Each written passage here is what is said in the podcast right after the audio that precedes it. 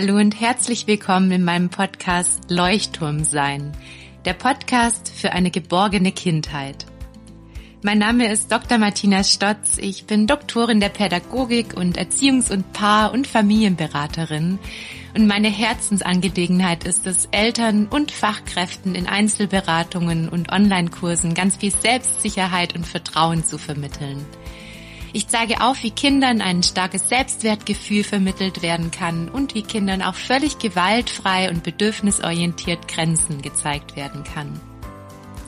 Alle Anregungen, die ich teile, sind nicht nur wissenschaftlich fundiert, sondern vor allem auch gleichzeitig in der Praxis erprobt. Folge mir gerne auch bei Instagram, falls du täglich wertvolle Impulse erhalten möchtest und trage dich auch gerne für meinen kostenfreien Newsletter, meinen Leuchtturmbrief ein. Über den Leuchtturmbrief erreichen dich wöchentlich kostenfreie Impulse und nach Eintragung erreichen dich ganz viele Willkommensgeschenke, unter anderem ein E-Book zum Thema gewaltfrei Grenzen zeigen, ein E-Book zu Kinderängsten und ein E-Book zum Thema Bindung und Urvertrauen. Du bist Fachkraft in einer Kita, im Kindergarten oder in der Schule und möchtest lernen, Kinder bedürfnisorientiert und bindungsorientiert zu begleiten dann trag dich gerne noch auf die Warteliste für meinen großen Fachkräfte-Online-Kurs ein und sichere dir darüber einen Wartelistenrabatt. Alle Links zu meinen Angeboten findest du ebenfalls in meinen Show Notes und nun wünsche ich dir ganz viel Freude beim Hören meiner Podcast-Folge und ganz viele wertvolle Erkenntnisse. Herzlich willkommen, meine Lieben, zu einer neuen Podcast-Folge. Es geht heute um das Thema Achtsamkeit leben mit Kindern. Und ich bin ganz, ganz glücklich, dass ich einen besonderen Gast da habe, die liebe Frances, die sich nämlich mit Achtsamkeit besonders gut auskennt. Liebe Frances, herzlich willkommen in meinem Podcast. Möchtest du dich ganz kurz vorstellen? Ja, hallo Martina. Ja, ich bin Frances und ich wohne mit meinem Freund und unserem Hund äh, in Potsdam. Ich bin hauptberuflich äh, Lehrerin in einer Gesamtschule von der siebten bis zur 13. Klasse und ja, nebenberuflich äh, begleite ich Lehrkräfte, in ihre Kraft zu kommen. Und dabei nutze ich verschiedenste Tools, unter anderem Achtsamkeit, Yoga, Meditation, aber auch noch viele andere Dinge aus dem Coaching, ähm, da ich jetzt auch angehende Coachin bin und ähm, hatte selber als Jugendliche eine ziemlich schwierige hm, Jugend, würde ich sagen. Der ganze Leistungsdruck und der ganze, ähm, die ganzen Selbstzweifel, die kamen da auf. Und da kam ich dann so zum, zum Yoga, zur Achtsamkeit und das hat mir so viel geholfen und auf meinem ganzen Weg mich so begleitet. Deshalb ist es mein, meine große Mission und Vision, ähm, das in, in Schulen zu bringen, sowohl an jugendliche Kinder als auch an Lehrkräfte und ähm, auch gern Eltern.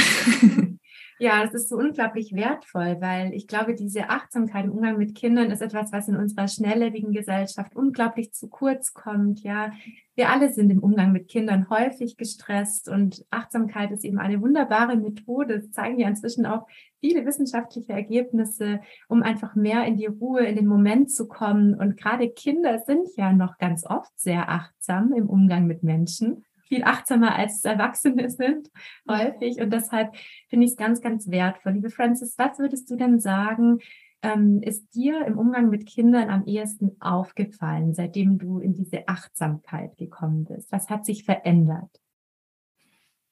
Ganz viel, muss ich sagen, ähm, weil ich das Gefühl habe, dass ähm, alles, was ich ausstrahle, das empfange ich dann auch. Und wenn ich in bei mir bin, wenn ich ähm, ja ganz, ganz in meiner Mitte bin und aus mir heraus achtsam auch agiere, dann bekomme ich das auch zurückgespiegelt von den Kindern. Und ähm, ich bringe ihnen das ja auch bei. In, ich hatte ein eigenes Fach, ähm, so Achtsamkeit, was alle Neuner durchlaufen haben, aber es ist auch ein festes Stundenritual äh, in, in meinem Fachunterricht, in, in Englisch oder in Ethik. Und das war immer wieder faszinierend, was sich auch bei den Jugendlichen verändert hat. Und es ist immer wieder so berührend, was da an Resonanz kommt. Ähm, neulich war ich jetzt erst beim Abiball gewesen und da kam eine Schülerin, eine Absolventin zu mir und meinte, was ich Ihnen nochmal sagen wollte. Sie haben mir so, so sehr durch diese schwierige Zeit, die ich da mit mir hatte, geholfen. Und ich habe gelernt, ähm, mehr an mich zu glauben. Und wenn man das, also die hatte ich ja drei Jahre dann in der Oberstufe begleitet und sowas höre ich immer wieder. Also wirklich dieses diese neuen Impulse, die für die Kinder oft ja auch sehr fremd sind und das ähm, ja, wenn sie dann in Berührung oder in, in Kontakt mit diesen ähm, Gedanken auch kommen oder mit diesen Techniken und Tools, was mhm. praktisch auch ist, dann sind die oft sehr, sehr dank dankbar dafür. Mhm. Ja. Alle ZuhörerInnen sind jetzt sicher ganz gespannt, welche Techniken und Tools du anwendest. Würdest du uns da mal so einen Überblick geben? Was hilft dir im Umgang mit Kindern da am meisten? Ja. Ähm, also, was ich denen ähm, immer wieder vermittel oder versuche beizubringen, ist erstmal ähm, über unsere Gedanken und Gefühle äh, einen Zugang zu bekommen. Und ähm, ganz wichtig auch bei, beim Thema Gedanken, das erstmal wahrzunehmen, dass da eine Stimme in, in, unserem Kopf ist, die die ganze Zeit irgendwie quatscht und irgendwas sagt, aber dass wir diese Stimme ähm, nicht immer für voll nehmen müssen. Das ist ähm, oft auch eine sehr, sehr kritische Stimme, die da ganz viel ähm, kritische Sachen auch von sich gibt. Und wenn wir dieser Stimme immer wieder Glauben schenken, dann ähm, bekommen wir oder sind das irgendwelche Gefühle, die dann wieder ähm, dadurch entstehen. Und das ist so ein Kreislauf, ähm, den wir auch durchbrechen können. Und mhm. das erstmal zu erkennen, dass wir also der, der Schöpfer unseres Lebens sind. Also wir können selber Gedanken wählen, auswählen, die uns Kraft geben. Ähm, das ist eine, eine ganz, ganz kraftvolle Sache, die erstmal ähm, viele Kinder auch überrascht und Jugendliche vor allem. Also ich arbeite hauptsächlich mit Jugendlichen. Mhm. Das finde ich ganz spannend, weil, also wenn ich das jetzt auf die Elternarbeit übertrage, ich mache ja auch ganz viel innere Kindarbeit mit Eltern mhm. und da ist diese innere Stimme natürlich ein ganz, ganz großer Bestandteil. Das heißt, diese innere Stimme, die wir in uns haben, die kommt ja oft von den eigenen Eltern, ja, meistens schon so aus dieser frühkindlichen Erfahrung, wie haben da Mama und Papa mit mir gesprochen und diese Stimme, die ja, findet sich dann im Alltag wieder. Das heißt, wenn man besonders streng mit sich ist, dann hatte man vielleicht eine sehr strenge Mama und die mhm. Gedanken ploppen dann automatisch hoch und diese innere Stimme wirklich anzuschauen, sie überhaupt mal zu erkennen, weil die ja auch mhm. oft so unbewusst ist. Mhm. glaube ich, ein ganz großer Schritt und wie wertvoll, Francis, dass du das mit Jugendlichen schon umsetzt und mhm. die vor allem auch offen dafür sind. Mhm. Ja, ja, das ist ähm, auch immer wieder spannend und das war auch interessant jetzt zu sehen in diesem Fach, was nicht freiwillig war, sondern alle Neuner durchlaufen mussten. Mhm.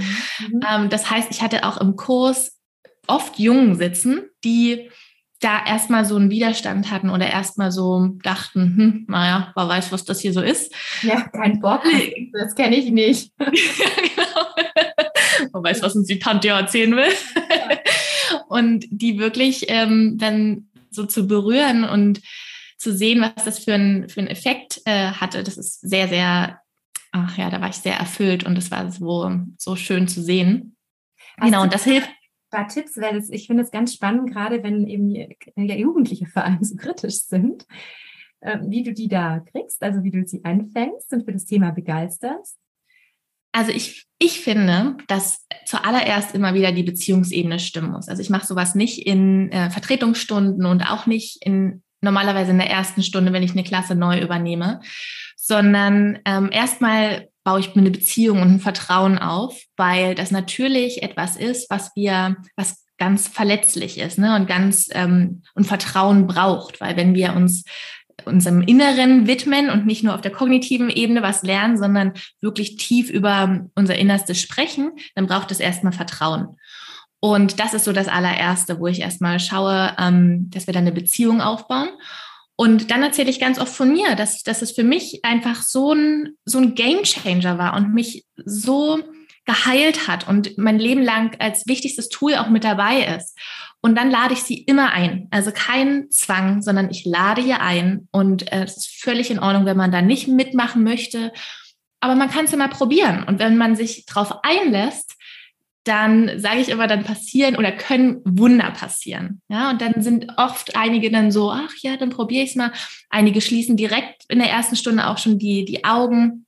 Aber das ist auch alles, alles off, also alles möglich. Man kann auch mit, mit offenen Augen in sich reinspüren. Und das ist, glaube ich, ganz wichtig, dann einen Rahmen zu schaffen, der zwanglos ist, aber auch ganz klar ist, wie zum Beispiel, dass man während dieser Übung nicht beim Nachbarn im Gesicht rumfuchtelt oder so, weil das ist ja ein, ein Vertrauensmoment, ähm, ne, wo man sich fallen lässt und wenn man die Augen schließt, sieht man nichts, sondern es ist blöd, wenn da jemand einen berührt. Ja.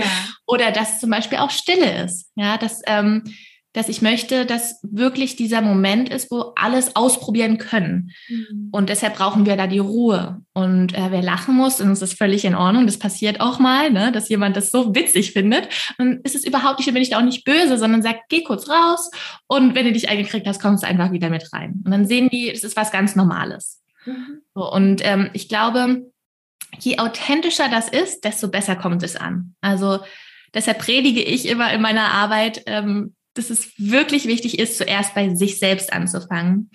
Die Jugendlichen merken das sofort, wenn das nicht wirklich aus einem selbst herauskommt oder man irgendwas nur gelesen hat und wenn so. Wenn es nicht echt ist, ja, und wenn man es selbst auch nicht anwendet. Das heißt, du versuchst wirklich mit ihnen dann wahrscheinlich ähm, positive Gedanken zu formulieren, sich selbst über Gedanken zu stärken, dann auch zu überprüfen, welche Gefühle entstehen, wenn ich zum Beispiel genau. vor einer Schulaufgabe denke, ich schaffe das jetzt. Ähm, genau ja, weil das ist ja wirklich ein wunderbares Tool für Jugendliche schon. Weil, Absolut. also wenn ich jetzt auf die kindliche Entwicklung gucke, gerade auch auf die Entwicklung von Jugendlichen, entsteht ja da diese innere kritische Stimme noch in, in ganz, ganz ausgeprägtem Maße. Also zum einen kommt da das hinzu, was die Eltern mitgegeben haben. Und zum anderen wird der Einfluss der Peer Group aus entwicklungspsychologischer Sicht noch viel größer. Das heißt, das, was die besten Freunde oder vielleicht auch die Dinge, ja, werden dann extrem aufgenommen. Hm. Ja, genau.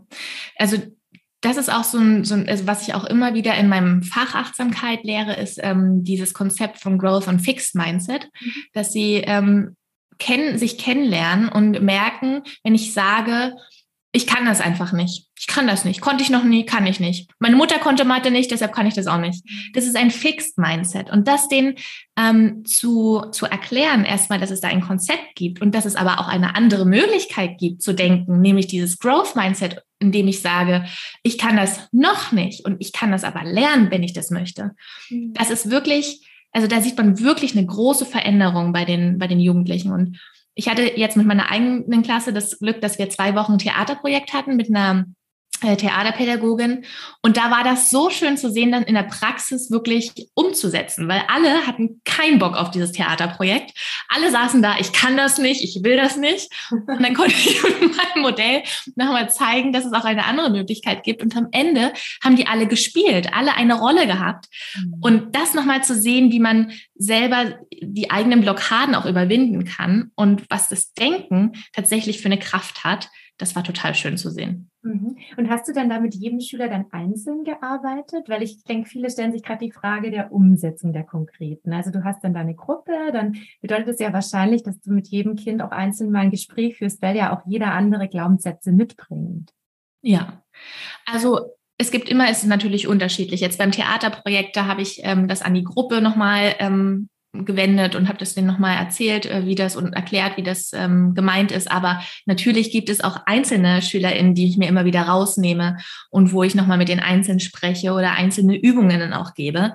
Ähm, es gab dann zum Beispiel jetzt auch einen, einen Schüler, der, da haben wir immer so Lernentwicklungsgespräche und in der neunten Klasse geht es dann darum, auch welche Abschlüsse möglich sind, wo die Reise hingehen soll und so. Und dieser Schüler, der hätte eigentlich nicht die, die neunte Klasse geschafft und ähm, das war ziemlich knapp. Und dann haben wir ihn so gefragt, was denn ähm, für einen Abschluss möglich wäre. Und dann war er immer ganz verschlossen und konnte gar nichts sagen. Und dann habe ich gesagt, Mensch, was wäre denn das Best-Case-Szenario? Stell dir mal vor, du könntest dir jetzt irgendwas wünschen. Was wäre das? Was wäre das Allerbeste, was eintreffen würde? Und was wäre dann möglich mit diesem Abschluss? Was, wie würde dein Leben denn aussehen? Mhm. Und wie würdest du dich fühlen? Und all diese Fragen. Und dann habe ich ihm das nochmal als Aufgabe gegeben, das aufzuschreiben, wirklich aufzuschreiben. Und das war, das war so eine Veränderung in, in diesem Gespräch allein, weil man nicht mehr gefragt hat, was funktioniert nicht, was hindert dich, äh, was sind deine Probleme, sondern darauf geguckt haben, okay, was möchtest du eigentlich? Was ist mit diesem Abschluss denn dann alles möglich? Mhm. Und dann, okay, was braucht es denn dafür? Dass du mhm, das, das heißt, erreichst. Du hast ihm geholfen, ins Fühlen zu kommen. Das ist ja auch das, was ich immer versuche mit Kindern, ähm, allein Motivation, diese intrinsische Motivation, finde ich, kann so stark darüber gefördert werden, den Kindern ja. beizubringen, stell dir mal vor, du hast das geschafft, wie würdest du dich dann fühlen? Und ja. ähm, diese intrinsische Motivation ist so entscheidend und kommt so zu kurz in unserer Gesellschaft, weil ja alles oft so extern, von externen Faktoren auch getrieben ist. Ja, du machst das und wirst damit belohnt. Ja, wenn dann, das ist ja was, was in den Kindern schon so stark drin ist. Ja. Du machst das, dann kriegst du eine gute und eine schlechte Note. Das wird ja auch ständig alles bewertet und ähm, ich finde auch dieses Gegenteil, das ist dann Achtsamkeit, wie du es gerade ja. so schön beschrieben hast, zu sagen, ich helfe den Kindern wieder ins Fühlen zu kommen, auf mich zu hören, was sagt mein Körper mir. Das finde ich eine ganz, ganz schöne und rührende Geschichte, die du da mhm. gerade genannt hast. Ja. Und so wertvoll. Ich habe jetzt auch in meiner eigenen Klasse viele Mädels gehabt, die ganz, ganz große Themen mit sich hatten und ganz, ganz, ähm, ganz große Schwierigkeiten. Ähm, und für die war das ganz schwierig, auch die Augen zu schließen, weil in dem Moment, als sie ruhig wurden, ist diese Stimme im Kopf so laut geworden, die Selbstzweifel so laut und denen auch beizubringen, ähm, was Gefühle sind, wofür Gefühle da sind und wie man mit diesen Gefühlen umgeht. Das ist so, so kraftvoll, weil ich glaube, nur dann, wenn man wirklich diese Gefühlswelt auch kennenlernt, kann man auch ein authentisches Leben führen. Mhm. Sonst ist es ja so ein abgeschnittenes Leben von meinen eigenen Gefühlen und Gefühle haben ja oft auch eine Botschaft, die mir sagen, was ist mir wichtig, wo ist eine Grenze überschritten worden, äh, für welche Werte stehe ich und so weiter. Mhm. Ähm, und wenn wir das nicht hören, ne, wenn wir das da abschneiden, dann orientieren wir uns vielleicht immer mehr im Außen und leben irgendwann gar nicht mehr das Leben, was ich wirklich möchte. Ja, das und ist das, ganz gefährlich. Das ist das, warum, glaube ich, auch viele erwachsene Menschen so ein unglückliches und unzufriedenes Leben führen, weil sie genau. abgeschnitten sind von ihren Gefühlen. Ja. ja. Und das ist auch etwas, was ich ja auch immer in der Kindererziehung Eltern so unbedingt mit an die Hand geben möchte, dass sie ihren Kindern beibringen, alle Gefühle dürfen sein. Es geht eben nur darum, wie diese Gefühle ausgelebt werden. Ja, natürlich dürfen die nicht gewaltvoll ausgelebt werden. Mhm. Nur Wut braucht eben Raum zum Beispiel. Und Aggression und Wut sind keine Gewalt. Das wird ganz oft auch verwechselt. Und da sind wir eben an einem ganz wichtigen Punkt, dass wir Kinder das beibringen und dass eigentlich diese Achtsamkeit für die eigene Gefühlswelt eigentlich der Garant für ein starkes Selbstwertgefühl ist. Ich glaube, das sind sich ganz viele Menschen gar nicht bewusst. Ja. Ja, ja absolut. Auch mit der Wut, das ist, ein, ein Schüler sagte auch immer so, ja, ich werde dann immer so wütend und er war wütend über seine Wut. Aber mhm. zu erkennen, dass die Wut so was Wichtiges ist und ein so großer Antrieb auch sein kann. Erstmal kann ich dann durch, dadurch erkennen auch, okay, wo, wo wurden meine Grenzen vielleicht überschritten? Aber eine Wut hat ja auch eine Energie. Das ist ja was ganz anderes als die Traurigkeit zum Beispiel, ne? wo ich dann eher so zusammenfalle. Die Wut ist ja, da ist ja eine Wumms dahinter, wo ich auch was bewegen kann, wenn ich das richtig kanalisiere. Mhm, das ist so lustig, weil genau das habe ich, habe einen Wut-Workshop erst gegeben für Kinder. Mhm. Und da habe ich Eltern eben auch gesagt, dass es manchmal ist es ganz schön, mit Stolz auf das Kind zu blicken, wenn mhm. es wütend ist, weil es darüber eben weiterkommt. Ja, es ist ein ganz wichtiger Teil der Autonomieentwicklung auch. Und wenn die Wut nicht wäre und das Kind nur eben in der Ohnmacht oder Hilflosigkeit versinkt, in dem Moment, was ja auch in Ordnung ist, nur, wie du schon sagst, Wut hat eine Kraft, weiterzukommen. Das ist mhm. eine Stärke, die darüber auch entfacht wird, solange sie eben nicht an anderen Menschen ausgelassen wird. Ja, ja. ein wichtiger Punkt. Das finde ich ganz, ganz wertvoll.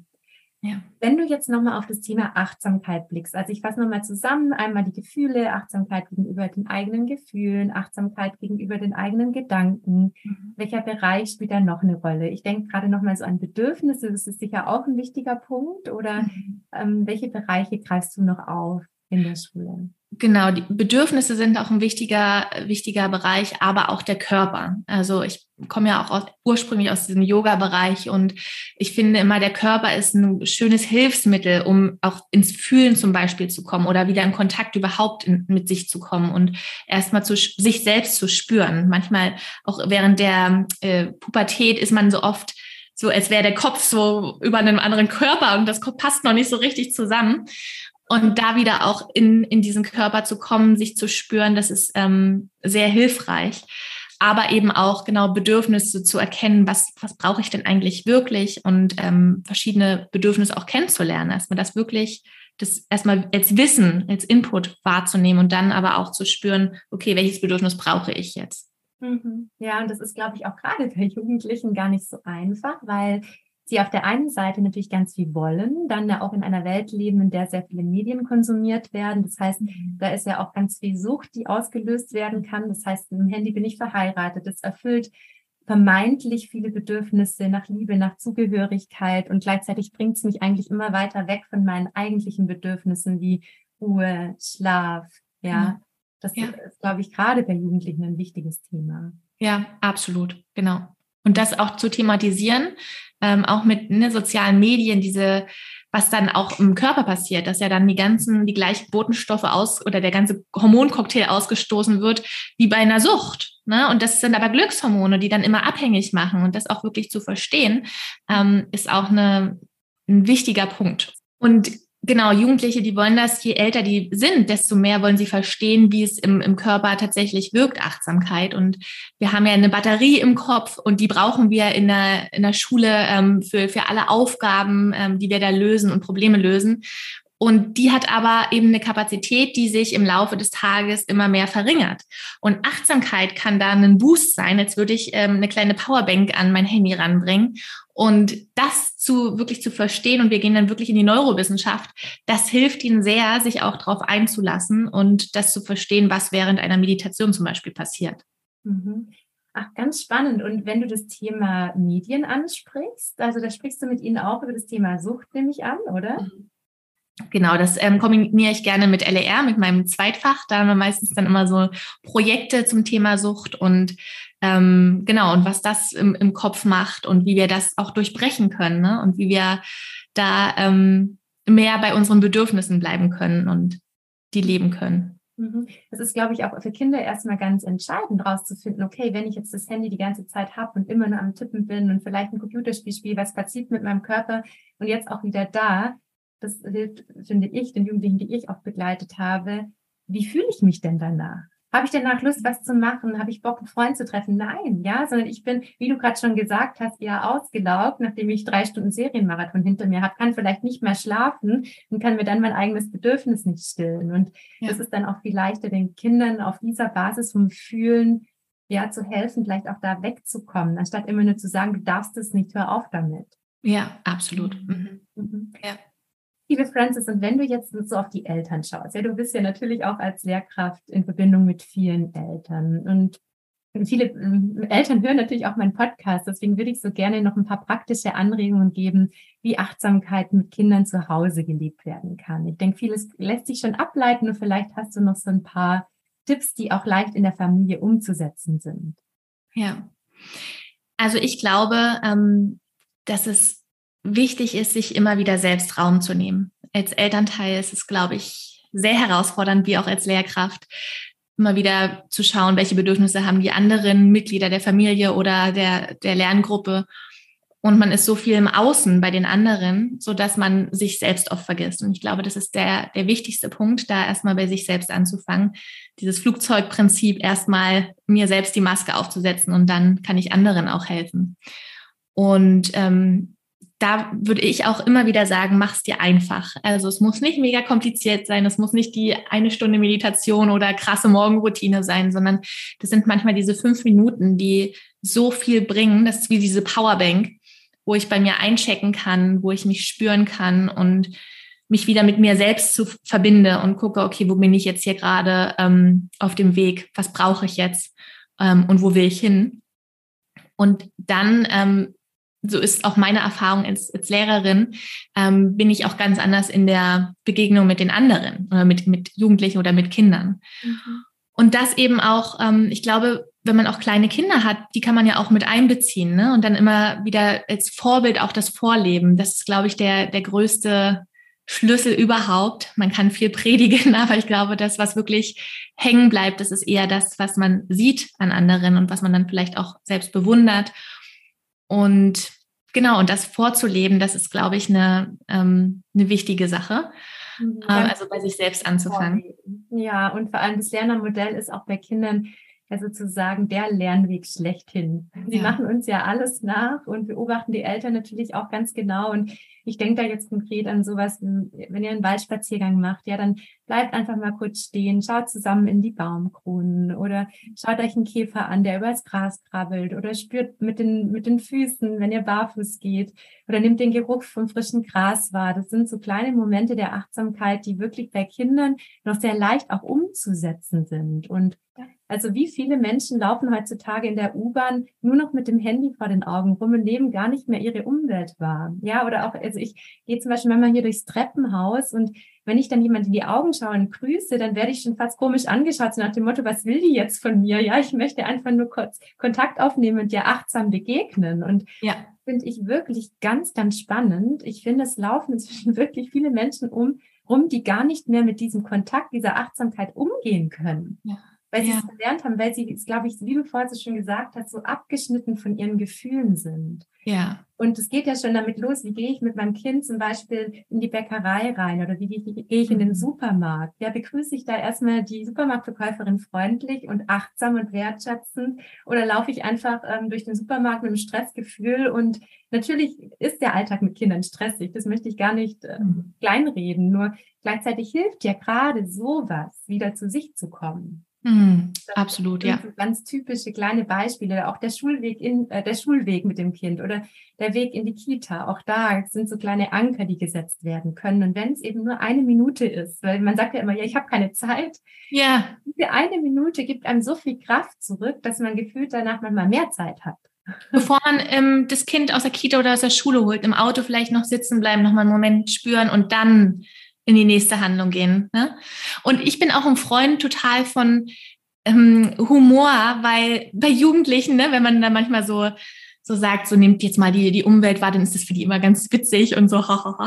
Und ich habe das jetzt auch wirklich auf unser, auf unserer Klassenfahrt so gemacht. Ach, guckt mal, wie das hier aussieht, dieses Grün, seht ihr das? Und wie das riecht. So, so ein bisschen übertrieben, dass sie das aber mitkriegen. Mhm. Und dann wirklich mal stimmt, hier riecht es wirklich so. Hm.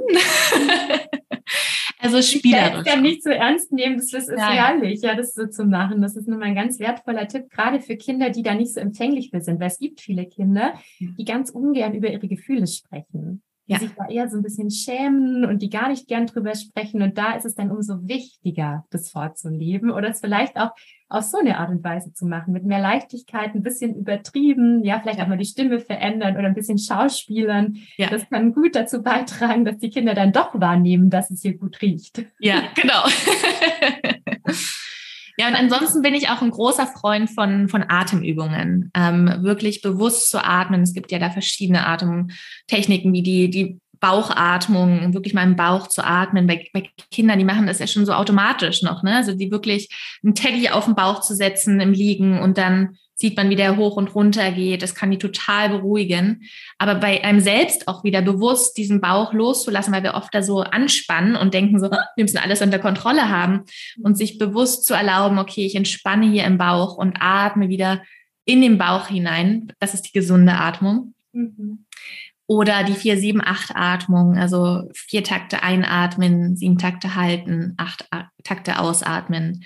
Das ist alles das, was das parasympathische Nervensystem aktiviert, also diese Bremse, die Entspannung und den Sympathikus, der für die Aktivität zuständig ist, so ein bisschen entspannt. Ähm, und, und das ist etwas, was so uns runterfahren kann, uns zentrieren kann und wieder ähm, auch Klarheit verschaffen kann.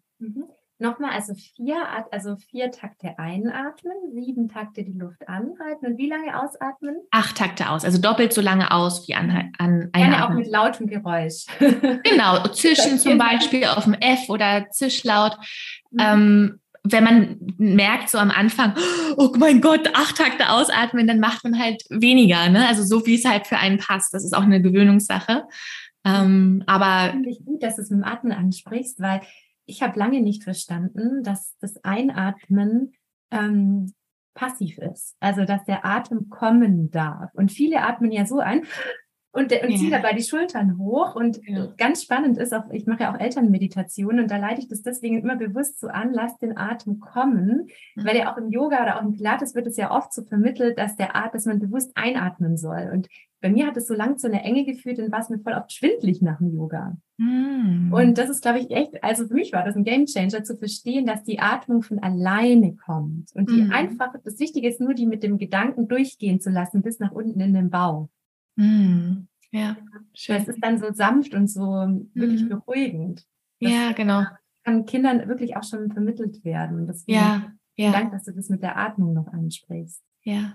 Mhm. ja. Das hilft auch. vorher von Yoga gesprochen und das würdest du wahrscheinlich auch mit Kindern empfehlen, oder? Ja, absolut, absolut. Also je jünger die sind, desto spielerischer kann das sein und ähm, dann im, im Jugendalter, ähm, da wollen die dann halt mal eine coole Musik da mit dabei haben.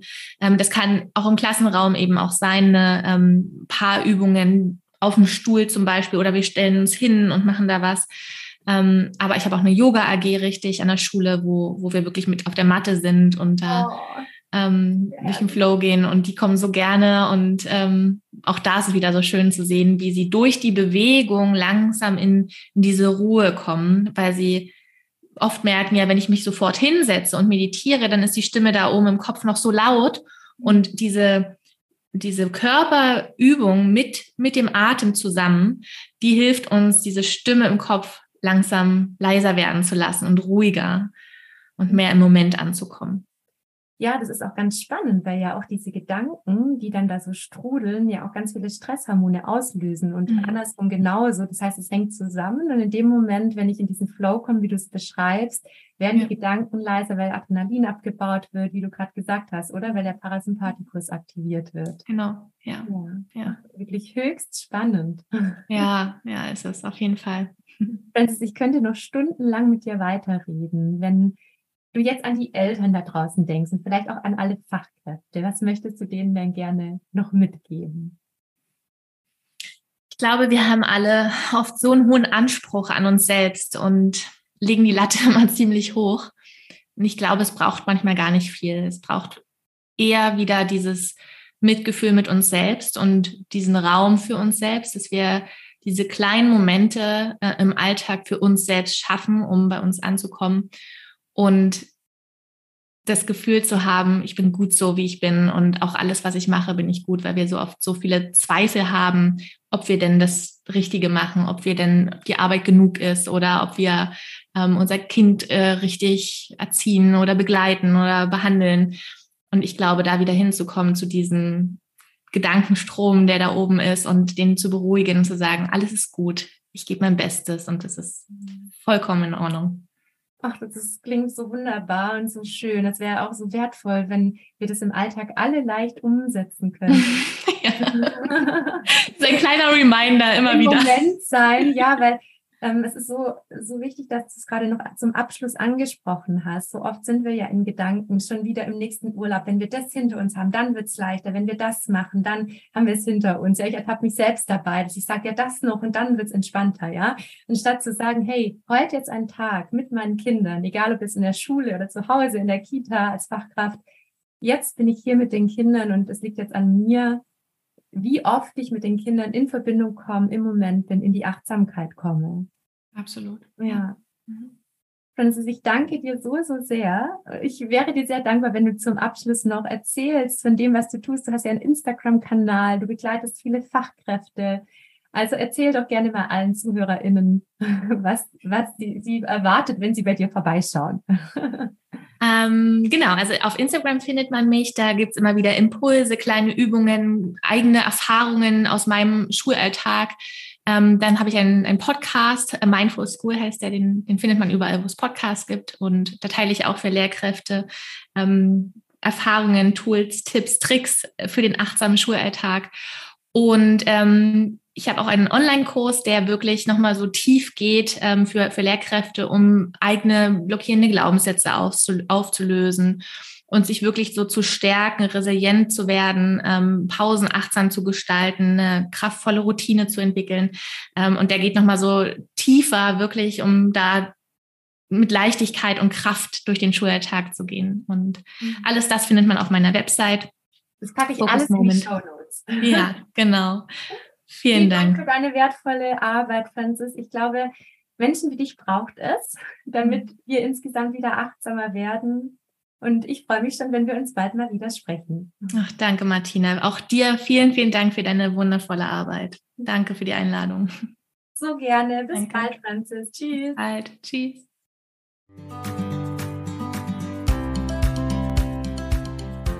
Vielen Dank fürs Reinhören in meinen Podcast.